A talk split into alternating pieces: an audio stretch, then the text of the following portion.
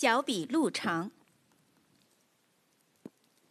卡隆老爹有四个儿子。有一天，他把儿子们召集在一起，对他们说：“我听说嘉华那个地方很富有，我打算派你们去打探一下。但嘉华离这里很远很远，要翻过许多崇山峻岭。”要穿过草地、沼泽，还要渡过很多的大河，但究竟有多远，没有人知道。卡隆老爹看了看他们，继续说道：“我决定让你们四个分头前往探路。”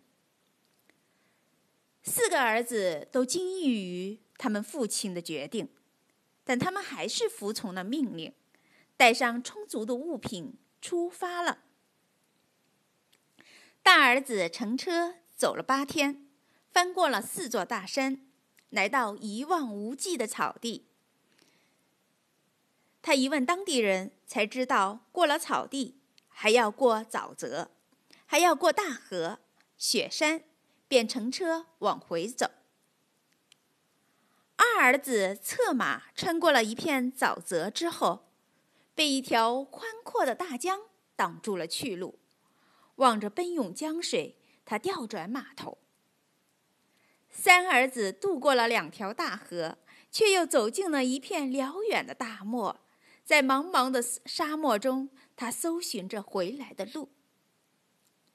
一个月后，三个儿子陆陆续续回到卡隆老爹的身边，将各自沿途所见报告给父亲。并都再三特别强调，他们在路上问过很多人，都告诉他们去嘉华的路很远很远。又过了三天，小儿子风尘仆仆的回来了，兴奋地报告父亲，到嘉华只需十八天的路程。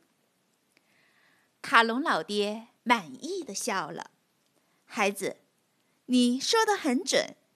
其实我早就去过嘉华。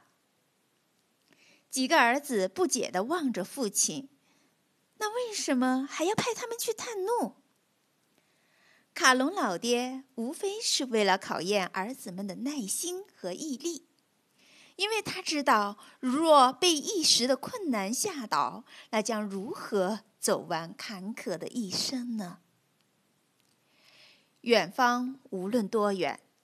终将被跋涉的双足抵达，因为脚比路长，只有不停跋涉，才不会被眼前的漫漫长路所吓倒。